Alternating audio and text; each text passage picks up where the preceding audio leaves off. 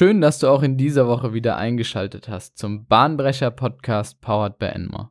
In dieser Folge werden wir über das Thema Lego Serious Play reden, also das Verwenden von Noppenbausteinen im Business-Kontext.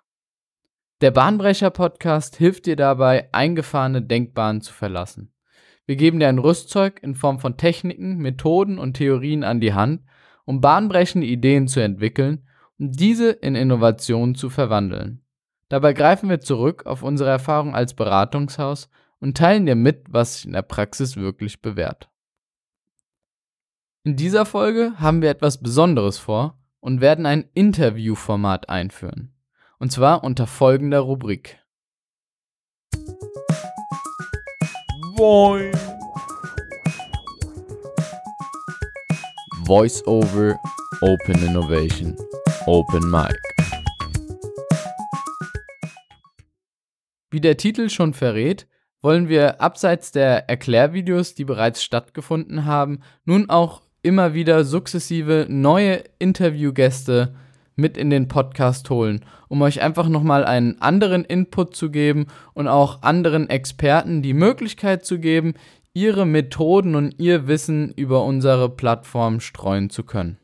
Dabei kann sich wirklich jeder, wie beim Open Mic Event, ans Mikro schwingen. Das Ganze findet über Voice-over IP statt, also selbst in Zeiten von Corona, wo man sich nicht persönlich treffen kann, eignet sich diese Methode ideal, um sich auszutauschen und Informationen zu streuen. Das auch ein kleiner Ansatz und Ideengang von uns, dass wir doch zu Zeiten von Corona, wenn die Leute ein bisschen mehr Zeit haben, so ein neues Format einführen können. Und darüber hinaus handelt es sich um Open Innovation in einer Art und Weise, da wir offen für neue Inputs sind und auch gerne unseren Input weitergeben an unsere Gäste. Und damit bleibt mir nichts anderes übrig, als euch viel Spaß bei der ersten Folge zu wünschen mit meinem allerersten Gast Wolfram Walter.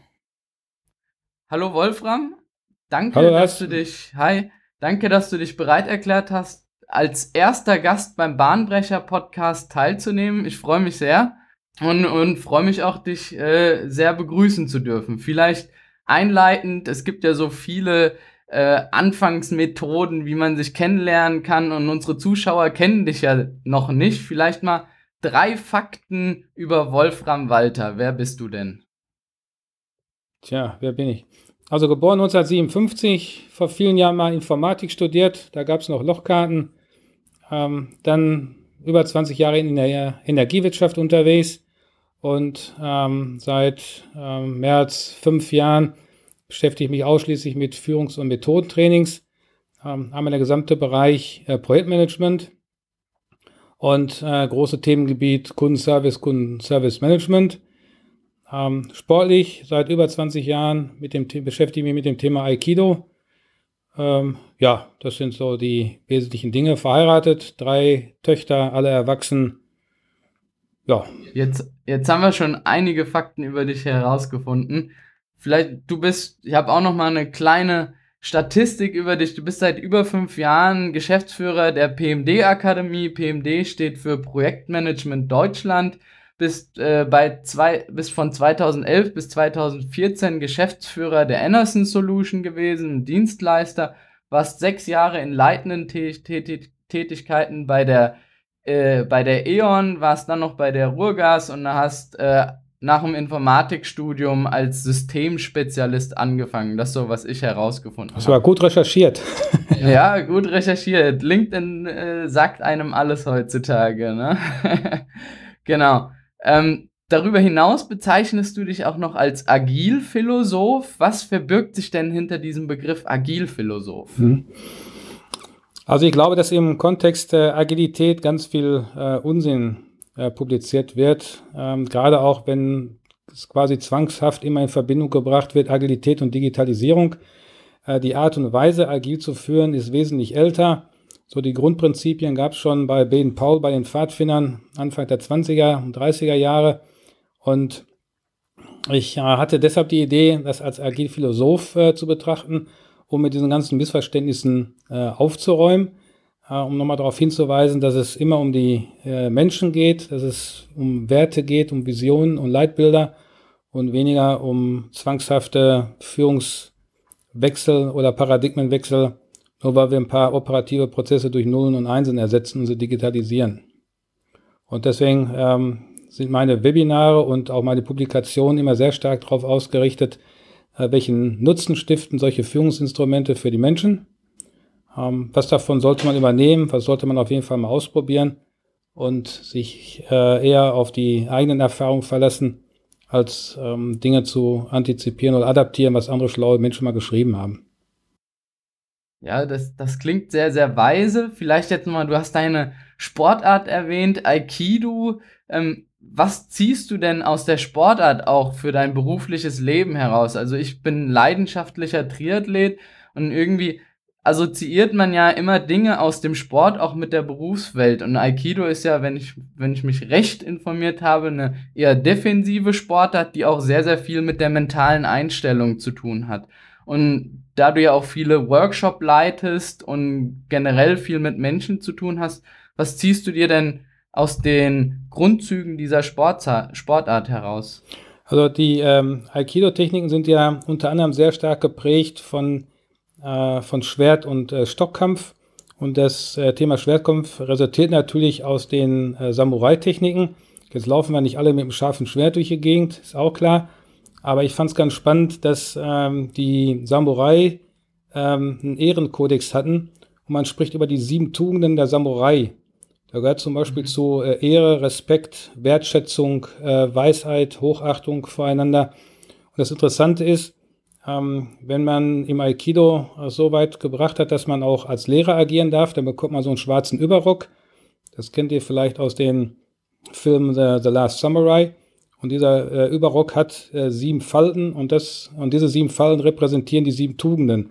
Und ich glaube, dass es äh, für Führungskräfte ganz spannend ist, ähm, auch entsprechend mit den Mitarbeiterinnen und Mitarbeitern umzugehen, wenn es darum geht, äh, auf Augenhöhe zu agieren, äh, die anderen Menschen wertzuschätzen, zu respektieren, ähm, auch mal zu hinterfragen, Entscheidungen zu teilen.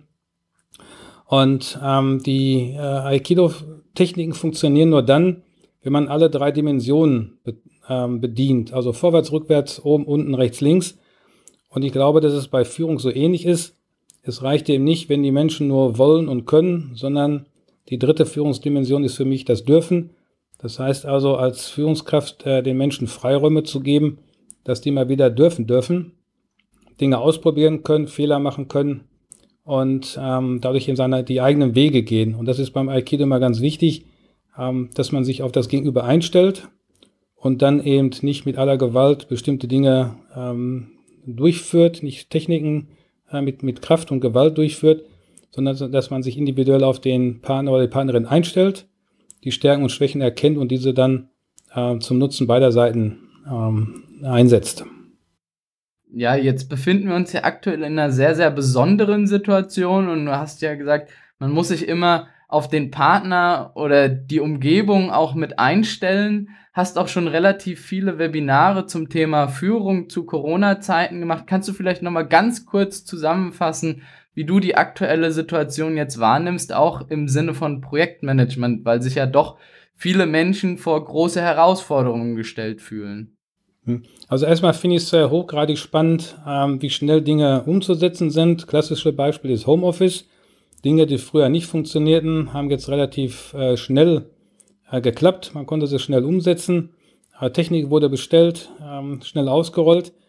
Die Unternehmen, die auch in der Vergangenheit schon dezentral geführt hatten und schon entsprechend auch dezentral ähm, gesteuert haben, dezentral geführt haben, die haben es aus meiner Sicht jetzt deutlich einfacher.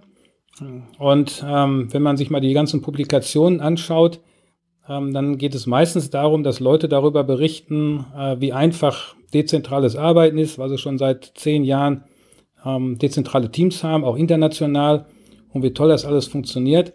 Und was kaum einer berichtet ist, durch welches Tal der Tränen man gegangen ist, bis man überhaupt erstmal diesen aktuellen Status erreicht hat. Und das war eins der Schwerpunkte bei, ähm, bei meinen Webinaren, auch den Publikationen, ähm, dass ich auch auf die ähm, Schwierigkeiten hingewiesen habe, auf die, auf die Dauer, die solche Veränderungsprozesse brauchen Und ich halte es für ganz wichtig, äh, jetzt schon Zeichen zu setzen für die Zukunft. Und ähm, dazu gehört zum Beispiel auch dann, wenn das Danke sagen mal aufhört und der Applaus verklungen ist ähm, und man wieder ins Tagesgeschäft gekommen ist und äh, da wieder angekommen ist, dass man dann eben schaut, was hat man aus den letzten Wochen gelernt und was von diesen dezentralen Mechanismen kann ich auch in ähm, Zukunft nutzen. Und eins der äh, wesentlichen Themen ähm, jetzt aktuell ist eben das Vertrauensthema. Ähm, ich weiß äh, durch einige Gespräche, dass viele Führungskräfte Angst hatten, dass die Menschen zu Hause äh, nicht arbeiten, äh, nicht strukturiert sind. Und ich glaube, und das zeigt ja auch äh, aktuelle Zahlen, dass die Leute von zu Hause aus durchaus auch in der Lage sind, selbstständig zu arbeiten. Und meine Hoffnung ist, dass die Führungskräfte das, was sie jetzt auch äh, spontan erleben mussten, ähm, bewahren und nachhaltig äh, bewahren und dann auch in Zukunft wieder so äh, agieren, dass man den Menschen mehr Vertrauen gibt, ähm, dass man es auch mal dezentral arbeiten lassen kann und muss nicht äh, mit der Stechuhr dahinter stehen oder klassische Kontrollmechanismen äh, einsetzen. Mhm, schön, schön, ja. Neue Arten des Führens lernt man auch zwangsweise kennen durch solche Extremsituationen, wie ich es jetzt mal beschreibe. Ja, das ist jetzt der große Vorteil dabei. Ah, ich wehre mich auch dagegen, dass ähm, man der Meinung ist, Mitarbeiter und Mitarbeiter können das nicht. Ja, die sind alle erwachsen, die sind alle strukturiert. Und ich finde es auch spannend mit Blick auf die nächsten Generationen. Ich hatte heute noch ein Gespräch mit dem lieben Kollegen ähm, über die Generation Z. Äh, also das sind die, die ab 1995 geboren äh, sind. Wenn die Unternehmen, du, du gehörst ja auch äh, quasi zu dieser Altersgruppe. Ja, 94. Ja, passt ja, ne? Plus, minus. Die ja. kommen in ganz einen anderen Anspruch äh, in die Unternehmen rein. Äh, die wollen gestalten. Das sieht man ja bei dir, was du alles schon in den letzten Monaten auf den Weg gebracht hast. Ähm, die wollen gestalten, die wollen verändern, die wollen Dinge schnell umsetzen, ausprobieren.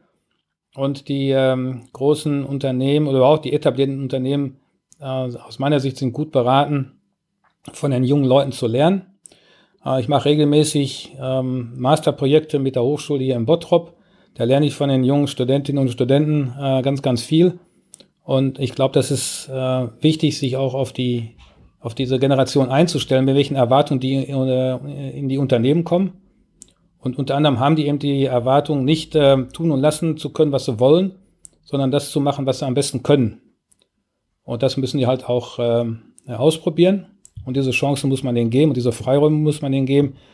Deswegen ist es, glaube ich, wichtig, äh, jetzt an die Zeit äh, nach Covid-19 zu denken und eben den Kulturwandel, den man jetzt äh, zwangsweise an vielen Stellen durch oder vollziehen musste, ähm, den jetzt zu reflektieren, um zu schauen, was davon kann ich übernehmen, ähm, wenn halt, ja, ich hatte, jetzt so ein Arbeitstitel, wenn das Danke sagen aufhört und der Applaus verklungen ist, werden die Menschen feststellen, dass man Toilettenpapier nicht essen kann.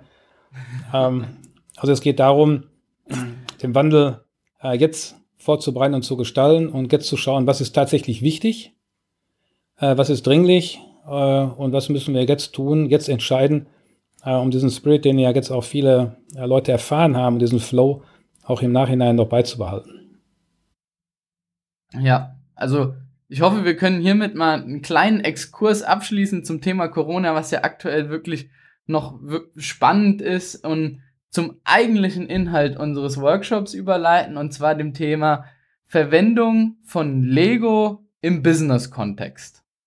Ja, ähm, und bei mir ist es so, ich habe relativ früh, also mit wirklich ganz, ganz wenigen Jahren, zwei, drei Jahren, meinen ersten Bezug zum Thema Lego gewonnen. Jetzt nicht im Business-Kontext, aber ich glaube, da kann ich auch für ganz viele andere Kinder und mittlerweile junge Erwachsene oder auch ältere Erwachsene sprechen. Ein Bezug zum Thema Lego haben viele Menschen schon sehr, sehr früh. Ich habe auch meine Eltern mal ein paar Bilder rauskramen lassen und ähm, damals habe ich tolle Burgen gebastelt, ähm, habe sogar versucht, so ein kleines Bild mal in die Lego-Zeitschrift, die damals für Kinder offeriert wurde, reinzustellen, wo ich da meine gebauten, meine gebaute Windmühle und meinen gebauten Turm präsentiert habe. Also wirklich sehr, sehr spannendes und tolles Bild, auch in meine Historie in gewisser Weise zurückzublicken. Wie ist denn so deine Historie zum Thema Lego? Hast du auch schon als Kind mit, mit, mit Lego gespielt und es für dich so als, als Möglichkeit der Beschäftigung entdeckt? wir konnten uns das früher nicht leisten. Ähm, zu meiner Zeit äh, war Lego relativ teuer, aber das Spannende ist, äh, ich hatte einen Schulfreund in der Grundschule. Äh, der Vater war damals äh, Chefarzt, die hatten genug Geld und da war es so, dass es ein, der, der Junge ging mit mir in einer Klasse und die ältere Schwester mit meiner älteren Schwester. Und da war das ganz klar aufgeteilt. Der Junge hatte gelbe und blaue Steine und die Schwester rote und weiße. Und ähm, das waren die ganz normalen Bricks, so heißen die. Also das sind diese eckigen Zweier, Vierer, Achter, Sechzehner Steine. Und die hatten nachher sogar Türen und Fenster und Dächer. Und das war schon hochgradig spannend. Und natürlich haben wir dann da auch ähm, ganz, ganz äh, viel diese Steine gehabt. Da hat noch keiner über äh, Bäume, Tiere, äh, Figuren gesprochen. Ja, das, das, war ja so Mitte spannend, der, der 60er Jahre. Also das, äh, da hatte da solche noch keiner auf dem Radar, was es heute alles gibt. Ja. Ja, und das bietet natürlich jetzt auch mehrere Möglichkeiten, diese neuen Figuren, auch neue Technologien, mit denen diese Materialien erstellt werden konnten, ähm, um das jetzt gegebenenfalls auch für im Business-Kontext nutzen zu dürfen. Ich habe mal eine kleine Recherche wieder angestellt und versuche mal kurz das Thema, den Hintergrund Lego im Business-Kontext zu erläutern. Und zwar war es so, dass der Haupteigentümer von Lego, der Kjeld Kirk Christiansen, unzufrieden war mit den konventionellen Strategieentwicklungsmethoden und hat dann bereits 1996 angefangen, Lego-Steine für die Strategieentwicklung im eigenen Konzern, also im Lego-Konzern zu, zu verwenden.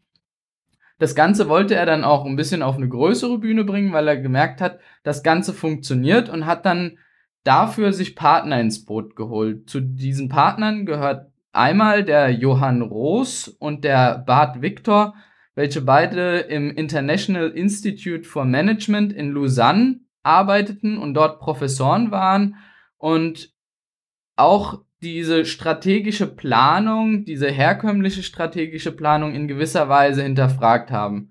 Und diese Person kombiniert mit dem Robert Rasmussen, Leiter der Produktentwicklung bei Lego, haben es dann geschafft, nach mehreren Iterationsprozessen, und hier sind wir wieder im Innovationsbereich, nach über 20 Iterationsprozessen 2002 eine offizielle Produktlinie herauszubringen, und zwar das Lego Serious Play, also das ernste Spiel mit Lego-Utensilien.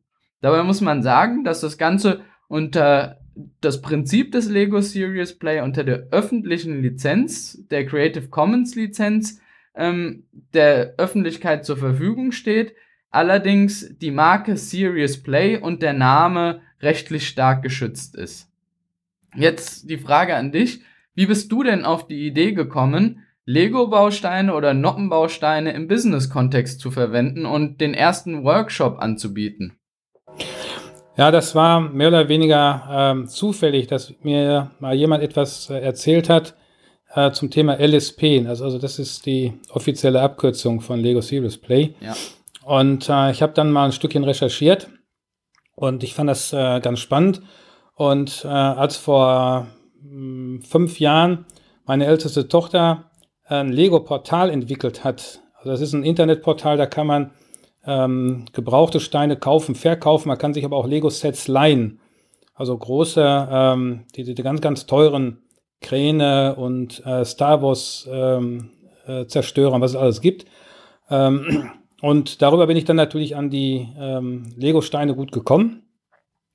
Und äh, habe dann ganz äh, einfach mal angefangen, also auch ein bisschen eingelesen, ähm, da gibt es äh, einiges im, im Netz zum Thema LSP, aber es ist in der Tat richtig, äh, man darf nur dann äh, Werbung dafür machen, wenn man ein LSP-Moderator ist. Da muss man eine Ausbildung zu äh, machen. Da gibt es ein paar Häuser, die die entsprechende Zertifizierung haben. Und nur dann, wenn man diese Ausbildung als LSP-Moderator hat oder Moderatorin, dann darf man Workshops anbieten unter diesem Thema äh, LSP. Ähm, ich selber habe das ähm, dann ähm, in Workshops ausprobiert, so, so klassisch, ähm, dass man mal ähm, äh, Workshop-Teilnehmerinnen und Teilnehmer gebeten hat, zum Beispiel eine optimale Besprechung zu bauen. Ja, also das, was man eben in, äh, in Metaphern denkt. Da ging nichts äh, äh, um Reales, sondern dann ging es darum, äh, in Metaphern zu arbeiten. Und das hat allen Leuten extrem viel Spaß gemacht. Und da habe ich mich äh, weiter eingelesen in das Thema äh, auch über Lego hinaus. Ähm, es gibt immer so ein paar Dinge, die ähm, mit LSP in Verbindung gebracht werden. Das ist eben ähm, unter anderem eine bestimmte Philosophie, also bauen, erklären, ist ganz entscheidend, daraus wieder äh, Erkenntnisse generieren. Ähm, und das ist zum Beispiel auch ein Verfahren, ähm, was ich immer anwende. Also ich habe es nicht entwickelt, aber wer sich mit dem Thema Scrum, also mit der agilen Projektmanagement-Methode beschäftigt, weiß, dass es sogenannte Retrospektiven gibt. Also das sind Meetings, wo man darüber spricht, wie man zusammenarbeitet. Und diese Retrospektiven haben auch eine bestimmte Dramaturgie. Da geht es auch darum, dass man Daten sammelt, ähm, strukturiert, Erkenntnisse daraus generiert und äh, Maßnahmen einleitet. Mhm. Und ähm, ich hatte dann verschiedenste Workshops zu verschiedensten Themen. Äh, einmal im Bereich äh, Projektmanagement-Seminare, dann haben die Leute äh, mit Lego gebaut. Ja, und da äh, dann war das Thema Zeitmanagement entscheidend und wie komme ich zu, zur Entscheidung. Ähm, dann war ich bei einem Versorger, die haben zum Beispiel mal ein digitales Kundenzentrum gebaut aus Lego. Dann hatte ich Teamfindungsworkshops. Und irgendwann mal bin ich auf die Idee gekommen, diese ganzen Übungen, ähm, dieses ganze Verfahren zusammenzutragen. Und ähm, das habe ich jetzt soweit abgeschlossen, dass ich also äh, eine Sammlung habe von, von verschiedensten Aufgaben ähm, für die verschiedenen Bereiche. Und ähm, das äh, wollte ich erst drucken lassen, aber ich werde es jetzt als E-Book rausbringen. Äh, das ist nicht so spannend. Was aber spannend ist, vielleicht, dass ich äh, drei Welten definiert habe. Mhm, genau, lass uns da mal drüber reden, dass wir so mal einen holistischen Blick bekommen für was wir Lego anwenden können, weil viele sagen, okay, ich kann damit basteln. Von dem äh, Kjeld Christiansen haben wir jetzt gehört, er hat es für die Strategieentwicklung angewendet. Welche Welten hast du denn für dich definiert zur Verwendung? Also vielleicht noch einmal, äh, es gibt mittlerweile äh, Promotionen darüber und wissenschaftliche Studien, ähm, weil man dann mal überprüft hat, äh, wie sieht die Ver äh, Verbindung zwischen ähm, Händen oder zwischen Fingern und Gehirn aus. Mittlerweile weiß man, dass ähm, dass, dass die Finger zu 80 Prozent mit dem Gehirn verbunden sind. Also 80 Prozent der Gehirnareale äh, stehen in Zusammenarbeit mit den äh, Händen. Äh, deswegen spricht Lego auch mittlerweile davon, mit den Händen zu denken. Und bei den äh, Welten, so wie ich sie definiert habe, geht es einmal um die sogenannte Metapherwelt. Ähm, das habe ich jetzt nicht erfunden, das nennt man auch metaphorisches Denken. Da geht es darum, dass man nichts Reales baut, sondern zum Beispiel wie ist die Zusammenarbeit mit dem Auftraggeber? Äh, wie, wie ähm, gut komme ich im Team zurecht? Äh, wie wohl fühle ich mich in dem Projekt?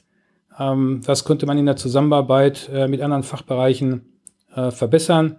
Aber auch so Stimmungsabfragen. Wie geht es mir heute? Äh, wie sieht meine Temperatur aus? Und, und, und. Also rein in Metaphern zu denken. Mhm. Da geht es auch gar nicht wirklich darum, wenn ich es jetzt richtig verstanden habe, wunderschöne Skulpturen zu basteln oder möglichst pompöse äh, Gebilde zu konstruieren, sondern das kann wirklich jeder, oder? Das kann wirklich jeder. Ähm, äh, äh, wenn man das zum ersten Mal macht, äh, gibt es im Vorfeld so, so Aufwärmübungen. Ich nenne das halt Warming Up. Lego Serious Play nennt das dann offiziell Skill Building. Das geht mit so einfachen Dingen, äh, aus fünf Steinen irgendetwas zu bauen. Ein Tier, ähm, mein Chef oder meine Chefin oder sich selbst darzustellen. Also da geht es darum, äh, mal wieder so in die Haptik zu kommen, wie gehe ich mit Steinen um. Und ähm, dann startet man in der Tat mit solchen Metaphern und da hast du absolut recht. Es geht nicht so äh, Reales, also nicht, das ist ein Tisch, das ist ein Haus und ähnliche Dinge, sondern es geht um Emotionen, äh, um Bilder, die man in Form äh, von, und das kann wirklich jeder. Und ähm, wenn ich das an der Hochschule mache, da sind ja auch internationale Studenten und ich bin immer total geflasht, ähm, was die Leute dann bauen. Ähm, ich hatte vor einiger Zeit mal einen Afrikaner, der sprach aus meiner Sicht für zwei Jahre in Deutschland sehr gut Deutsch. Aber das, was er durch Lego jetzt dargestellt hat, glaube ich, hätte er in Worten oder in, in äh, Schrift niemals darstellen können. Mhm. Ja, aber das ist dann zum Teil auch recht emotional, was die Leute dann rüberbringen und äh, das kann wirklich jeder. Das finde ich auch ein tolles Beispiel, weil ich habe auch im Vorfeld mal mit Freunden von mir gesprochen und habe versucht mal so deren Perspektive zu der Methodik Lego irgendwie in, in Bezug zu bringen, weil die haben nochmal einen anderen Blick als ich. Ich sehe das als große Möglichkeit und ähm, einer war Jurist und die kann man ja wirklich sagen, haben relativ wenig mit dem Thema Projektmanagement und Ideen kreieren und Meetings und so weiter zu tun, sondern arbeiten eher individuell für sich. Was bei ihm als Frage aufkam, ist, warum sollte ich denn jetzt Lego Serious Play oder Lego verwenden im Vergleich zu anderen Möglichkeiten, Meetings durchzuführen? Also welche konkreten Vorteile habe ich denn? Und ich finde, das ist doch, was du da gerade erzählt hast mit dem afrikanischen Jungen, ein Beispiel, wo man wirklich sagen kann, ohne die Verwendung von Lego Serious Play hätte er gar nicht so zum Ausdruck kommen können, ähm, wie bei einem ganz normalen Standard-Meeting, oder? Also, hm, das ist der eine Punkt. Und der zweite Punkt ist, ähm, bei diesen Übungen arbeitet man ja äh, für sich alleine zunächst. Und ähm, es ist ja so, wenn man in einer großen Runde diskutiert, gewollt oder ungewollt, äh, gibt es ja Menschen, die so ein Meeting dominieren. Ja, entweder aufgrund ihrer Person äh, oder aufgrund ihrer Rolle, Schrägstrich Hierarchie. Und wenn man es erstmal nur baut, ähm, dann baut man für sich, das ist das eine. Und äh, der zweite wesentliche Punkt ist, ähm, das, was man gebaut hat, wird anschließend erläutert.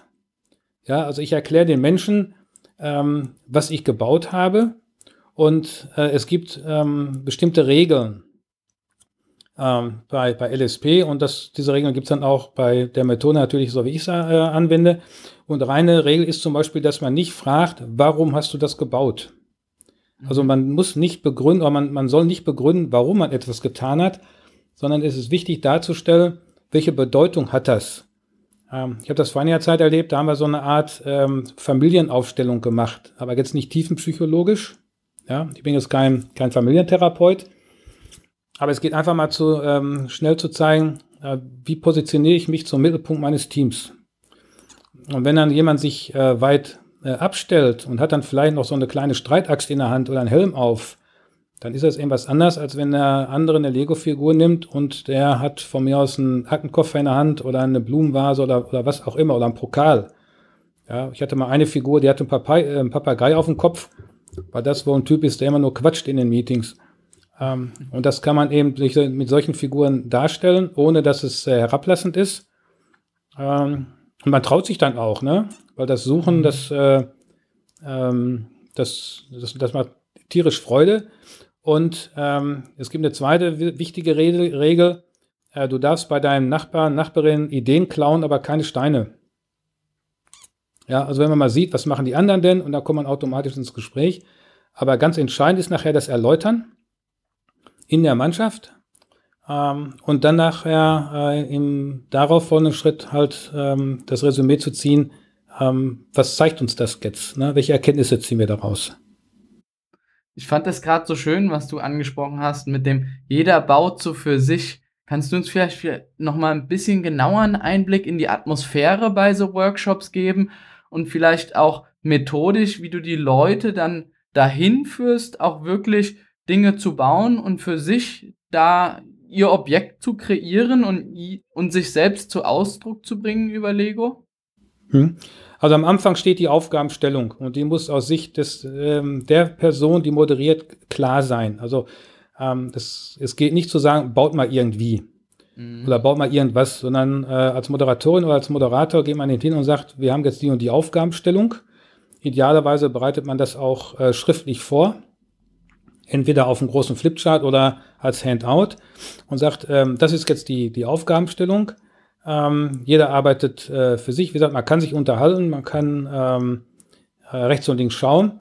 Ähm, dann schmeiße ich die, ähm, die Lego-Steine auf den Tisch. Ähm, und da habe ich einmal äh, eine große Kiste, da sind eben diese klassischen eckigen Steine drin. Aber ich habe auch kleinere Kisten, da sind dann eben Figuren drin, Tiere drin, also alles, was man noch zusätzlich äh, nehmen kann. Und dann gibt es ein paar, die, die fangen sofort an. Äh, man muss auch schauen, dass die Gruppe nicht zu groß ist. Ähm, also wenn man so bis acht, zehn, zwölf Personen macht, dann, dann geht's noch. Mhm. Da muss man nur entsprechend viel Platz haben und entsprechend viele Steine, äh, damit das nicht zu eng ist. Ne? Man muss genug Freiraum haben. Und ähm, ich habe es ganz selten erlebt, dass einer davor gestanden hat und erst nicht, nicht wusste, was er zu, zu bauen hat. Und als er dann gesehen hat, was die anderen alle machen, äh, dann war der gute Mann fast nicht mehr zu bremsen. Ja. Äh, wichtig ist an der Stelle, ähm, ich habe so eine große Uhr, die, die läuft rückwärts. Ähm, ich will jetzt doch will ich mal Schleif, äh, Schleifwerbung machen. Die heißt Time Timer. Die findet man mhm. also auch im, im Internet. Ähm, und dass man im Vorfeld den Teilnehmerinnen und Teilnehmern ganz klar ähm, andeutet, wie lange man Zeit dafür hat. Ähm, weil auch wichtig ist, wenn die Zeit ähm, zu Ende ist, hört man auf, also nicht immer beliebig verlängern. Und ähm, bei der allerersten Warum Übung. ist das wichtig? Verlieren Sie sich sonst in dem Konstrukt, was Sie bilden? Ja, das, ähm, das ist ja so, das ist ja meistens ein Teil eines größeren Workshops. Und ähm, wenn die dann nachher 10 Minuten, 20, 30 Minuten bauen, bauen dann schmeißt das ja ähm, eine ganze Zeitachse äh, durcheinander. Ähm, ganz am Anfang gebe ich denen vielleicht schon mal 10 Minuten, aber es gibt nachher auch Übungen, die dauern nur 5 Minuten. Und äh, das klappt dann auch. Ähm, das, das trainiert, weil ähm, das Wichtige ist nachher, dass äh, sich unterhalten. Ja, mhm. das Vorstellen des Modells, äh, das Unterhalten. Und als Moderator, je nachdem, ähm, schreibe ich dann diese Sachen auch mit. Dann weiß man zwar nicht, wer was gesagt hat, aber wenn zum Beispiel jemand sagt, äh, ich fühle mich ausgegrenzt, ich bin nicht entsprechend eingebunden, dann äh, schreibe ich das auf diesen äh, Post-its, sodass man das Problem nachher auch noch äh, präsent hat. Und äh, was ich immer noch für wichtig halte, ist, dass man das Modell anschließend nicht sofort wieder auseinanderbaut, sondern sich irgendwo einen freien Tisch sucht und da die äh, Modelle nochmal hinstellt, ähm, weil es durchaus auch sein kann, dass in der Pause man ähm, sich da nochmal trifft und das eine oder andere dann auch nochmal diskutiert in lockerer Umgebung. Mhm. Und eine Dokumentation findet die dann auch über Kamera statt oder können die dann auch diese Konstrukte behalten? Also behalten nicht, äh, das kann man machen, das ist eine Frage des Auftraggebers, ne? das muss man im Vorfeld kalkulieren mhm. und bepreisen. Ähm, was ich bis dato noch nicht gemacht habe, ist ähm, Videos mitlaufen lassen. Das ist aber durchaus eine gute Geschichte. Äh, was ich aber mache, ist, ähm, dass ich Bilder von den Modellen mache und ähm, dann auch mit so einem kleinen Formular, ähm, was ich mir dann quasi selbst äh, entwickelt habe, dann aufschreibe, äh, was will die Person damit sagen und es ist auch durchaus möglich, nachher das Bild mit dieser kleinen Beschreibung äh, der Teilnehmerinnen und dem Teilnehmer am Ende des Workshops mitzugeben, so als Erinnerung. Mhm. Ja. Also ich mache das immer mit äh, Fotos ähm, und dann nehme ich das ähm, äh, Modell von vier, verschiedenen Seiten auf, von oben und dann von allen vier Seiten, dass man auch verschiedene Perspektiven hat. Denn manchmal ist das ganz irre, welche Details da drin stecken. Ähm, und ähm, wie gesagt, man muss dann halt dann dabei schreiben was denn wie was äh, bedeutet. Also welche Figur eine Rolle spielt. Äh, was ich ja nicht mache, was auch geht, ist die Kombination mit den großen Steinen, mit den Duplos. Mhm. Ähm, aber ich habe eben rein Lego, aber da sind eben auch so äh, fertige Tiere dabei. Ne? Also vor kurzem wurde mal ein Chef als äh, Eisbär dargestellt. Das hat schon genug Gesprächsstoff dann. Ja, da lässt sich viel äh, interpretieren, aber auch offenlegen, was vielleicht man sich anders gar nicht traut auszusprechen. Ähm, vielleicht nochmal eine ganz andere Frage. Und zwar, ist es dir schon mal vorgekommen, dass ein Workshop-Teilnehmer gesagt hat, dass er nicht so wirklich einen Bezug zum Thema Lego hat und äh, ich ich spreche es jetzt mal deutlich aus, gesagt hat, das ist mir zu kindisch, mit Lego zu hantieren. Und wie sensibilisierst du die Leute dann dafür, ähm, zu sagen, probier's doch mal aus, fang doch erstmal an oder die, den, den Bezug zum Lego vermitteln? Hm. Also das habe ich nicht gehabt, dass jemand sich quasi geweigert hat. Ähm, wenn ich ähm, das als Gruppenübung mache, ich hatte es vor, ein, vor einiger Zeit äh, gehabt, zum Beispiel dann hat ähm, eine Gruppe ihre Vision in Form vom Lego-Modell dargestellt. Und wenn dann also so vier Personen da, da drumherum stehen, dann kann es schon mal sein, dass drei intensiver bauen und einer äh, oder ein Nee äh, etwas weniger. Ähm, mhm. Das kann schon mal sein. Ähm, durch dieses äh, Aufwärmen, also das Skill-Building respektive Warming-up, ähm, da habe ich noch nie einen gehabt, der gesagt hat, äh, will ich nicht, sondern die haben sich alle drauf eingelassen und hatten nachher auch Höllenspaß. Ähm, vor allem dann, wenn die zum Beispiel Tiere gebaut haben, ihr Lieblingstier, das musste man raten, also das, das ging dann schon ganz gut. Und ich bitte die Leute aber auch äh, im Vorfeld, also ich frage, ne, wer schon mal Erfahrung äh, mit Legos gemacht hat, also, wenn es in der, in der äh, Kindheit und Jugend ist. Äh, manche davon sind auch Väter und Mütter, die haben es jetzt heute aus einer anderen Perspektive, weil sie mit den Kindern bauen. Und ich bitte die da immer ähm, darum, auch sich auf die Methode einfach mal einzulassen ähm, und einfach mal auszuprobieren.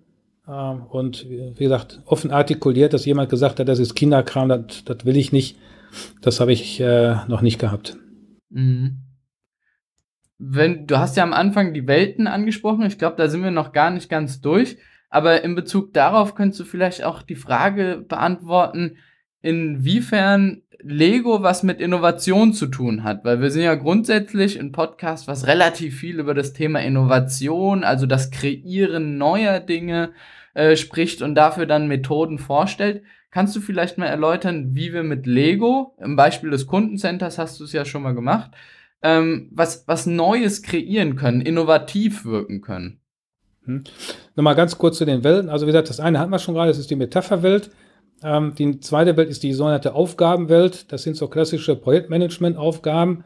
Äh, bauen Turm, bauen Auto, bauen eine Brücke, äh, bauen Würfel. Ähm, und da geht es dann um Zeitmanagement, um Auftragsklärung, um Qualitätssicherung ähm, bis hin zu Arbeitsanweisung. Also so klassische Projektmanagement-Aufgaben. Und die dritte Welt, ähm, das ist die reale Welt. Da baue ich eben zum Beispiel äh, ein digitales Kundzentrum oder ein Open Space. Und im, äh, im Rahmen dieser realen Welt kann ich natürlich auch äh, zum Beispiel Produkte entwickeln. Da geht es jetzt nicht darum, einen Bagger äh, äh, zu bauen, der ähm, das ganz besonders kann und dann mhm. äh, technisch ausgereift, sondern das kann auch durchaus äh, rudimentär sein. Ähm, da gibt es natürlich enge Verbindungen zum Thema Design Thinking. Ähm, auch da ist es ja äh, immer die Idee, Prototypen zu bauen. Äh, beim Design Thinking sind sehr stark auch mit Pappe, Papier, Rollen, Holz und äh, weiß nicht, Gummibändern. Ähm, das kann man natürlich ähm, reduzieren auf, auf Lego, weil es bei Lego ja auch ganz, ganz viele ähm, sagen wir, ergänzende Steine gibt. Es gibt 40.000 verschiedene Lego-Steine. Mhm. Also die, das Spektrum ist gigantisch und da gibt es natürlich auch Technik, äh, das kann man ähm, äh, verbinden mit, mit der Tierwelt, mit, mit Häuserwelt, äh, mit, mit ganz, ganz vielen äh, verschiedenen Variationen. Und ähm, es kann auch mal sein, dass man einfach nur drei Steine übereinander baut und sagt, das ist jetzt ein innovatives Produkt, äh, mit dem Menschen dieses und jenes machen können. Und äh, auch hier ist es so, dass man erst in Einzelübungen äh, ähm, agieren kann und äh, dann kann man das ähm, als, als Gruppenübung machen.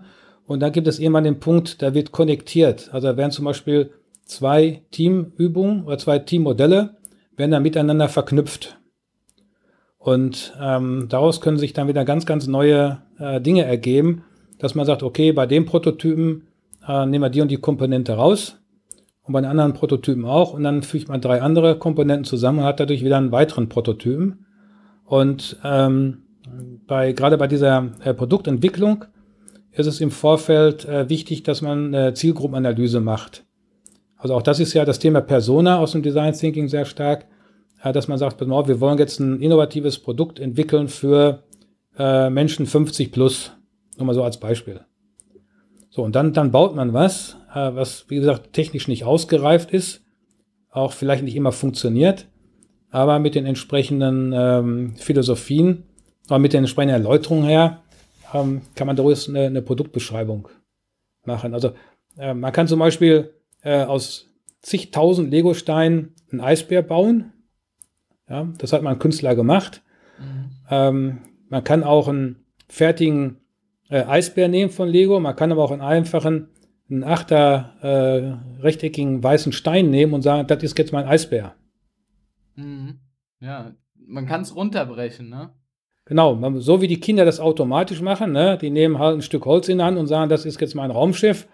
Äh, so kann man auch hier hingehen und sagen, ich nehme einfach ein paar Steine, setze sie zusammen und sage so, das ist jetzt ein Produkt, äh, weiß ich nicht, äh, mit dem man Energie äh, produzieren kann. Oder äh, man kann auch, ähm, ich habe mal von Haus aus äh, Software Engineering studiert, da wurden eben am Anfang Ablaufpläne, Flussdiagramme gemalt und und und und und und das dann nachher in äh, kodiert. Man kann natürlich auch aus Lego einfach mal ein Produkt entwickeln und sagen, so, das ist das Ergebnis meines äh, Softwareproduktes. Und wie könnte man das dann äh, retrograd ähm, codieren? Also man kommt dann quasi vom fertigen Ergebnis und geht dann zurück. Mhm. Ja, das finde ich ähm, äh, mag, mag spannend. Und äh, wie gesagt, bei dem digitalen Kunstzentrum habe ich es mal gemacht. Da haben die Leute also ganz tolle Ideen gehabt. Ähm, vor allem das Spannendste war aus meiner Sicht, dann kam nachher die zweite Gruppe dazu, guckte sich das Modell an und sagte, da steht ja nur noch einer. Also man hat festgestellt, dass im Kundenzentrum, welches äh, vollkommen digitalisiert ist oder weitestgehend digitalisiert ist, die Anzahl der Sachbearbeiterinnen und Sachbearbeiter deutlich reduziert, ähm, weil es zum Beispiel viel mehr Self-Services gibt für die Kundinnen und Kunden. Mhm. Und dann könnte man ähm, zum Beispiel aus Legosteinen mal darstellen, wie müsste so eine Weboberfläche gestaltet sein. Und da kann man natürlich so mehrere Platten nehmen und baut dann eben irgendwas hin und dann sagt dann, an der Stelle kommt das und das, an der Stelle, weiß ich nicht, kommen Bilder von äh, Menschen, an der Stelle kommen irgendwelche ähm, Formulare. Das kann man natürlich mit Lego-Bausteinen sehr schön abbilden. Wenn man eben zum Beispiel weiß, ein schwarzer, länglicher Stein ist ein Formular. Ja, also vielfältige Anwendungsmöglichkeiten. Wir haben von der Retrospektive über Teambuilding, äh, über Probleme besprechen hin zu UI-Oberflächen konstruieren und ganzen Kunden Kundenzentren konstruieren, wirklich jetzt relativ viele Anwendungsfälle von Lego aufgemacht und ich hoffe, da ist für jeden was dabei gewesen. Vielleicht nochmal ein krönender Abschluss für dich, für die Person, die jetzt sagt, hier, das hört sich doch ganz cool an, Lego Serious Play oder grundsätzlich äh, Verwendung von Noppenbausteinen im Business-Kontext.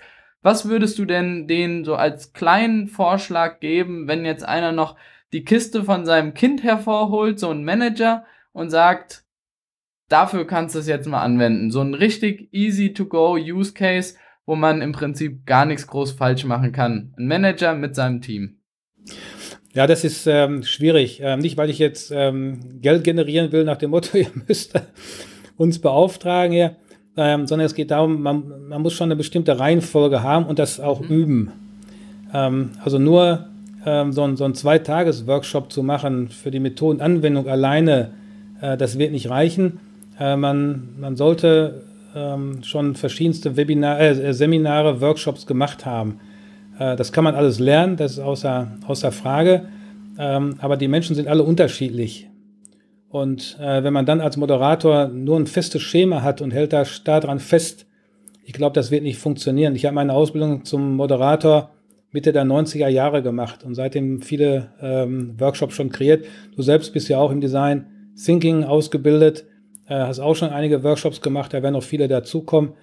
Ähm, ich glaube, es ist wichtig, am Anfang sich äh, externe Unterstützung zu holen und dann schrittweise, wenn ich äh, weiß, ich will das häufiger einführen, eine eigene Mannschaft auszubilden. Ich habe genau dazu heute noch ein, ähm, äh, eine Videosession gehabt mit einem äh, großen äh, Versorger, Dienstleister in der, Versorgung, in der Energiewirtschaft, der genau das machen will. Der will also darüber Prozesse abbilden und wenn alles gut klappt, werden wir dann ein Team von fünf, sechs Personen ähm, äh, qualifizieren. Ähm, dann das äh, mal ausprobieren und ähm, dann werden wir das als Multiplikatoren innerhalb des Unternehmens mal, äh, einsetzen.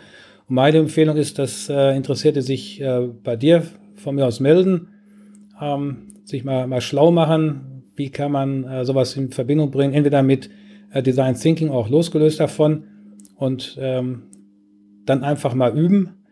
Äh, weil ich glaube, wenn man der Chef oder die Chefin jetzt sich 50 Steine nimmt, geht er ins nächste Meeting und sagt, wir machen jetzt hier mal äh, Metapherbau mit Lego, ähm, dann wird das schwierig werden. Äh, du hast das ganz am Anfang erklärt, äh, als Lego Mitte der 90er Jahre damit losgegangen ist. Die haben eben wirklich auch mehrere Jahre gebraucht, ähm, bis die Methode so funktioniert, ähm, wie sie Stand heute funktioniert. Ähm, ich selber nutze jetzt seit äh, vier Jahren. Ähm, also es ist kein Hexenwerk, es ist keine Rocket Science, aber nur aber einfach mal auch ein bisschen Erfahrung.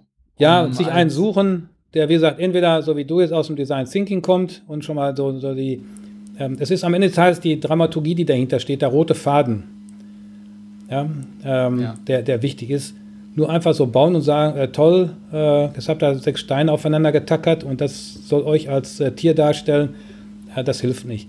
Weil gerade nachher die, ja, das Vorstellen der Modelle ist ganz, ganz wichtig und die, die Reflexion, das Feedback untereinander. Äh, was wird ähm, dargestellt, was will uns der Bauer oder die Bauerin äh, mit dem Modell sagen äh, und welche Erkenntnisse erzieht man dann daraus? Und du kennst das ja auch von den ähm, Design Thinking ähm, von, den, von den einzelnen Stufen her, dass das aufeinander aufbaut und sagen wir, solche Kenntnisse sollte man schon im Vorfeld haben. Ja, die gesamte Dramaturgie macht auf jeden Fall Sinn. Also, abschließende Worte. Man kann es ausprobieren. Die Erfolgswahrscheinlichkeit ist definitiv größer, wenn man noch einen Moderator wie äh, dich, Wolfram, oder mich hinzuholt. Äh, Links werden wir auf jeden Fall zu dem Angebot zur PMD und generell unsere Kontaktmöglichkeiten sind ja bekannt, unten in die Podcast- bzw. Videobeschreibung einfügen. Also, wenn ihr Interesse habt an dem Thema, dann meldet euch gerne bei uns. Ansonsten vielen Dank, Wolfram, für gerne. die Zeit, die du dir genommen hast, für die zahlreichen Informationen, die du uns hier vermittelt hast. Ja, und das war's mit der allerersten Folge. Danke. Ich habe zu danken.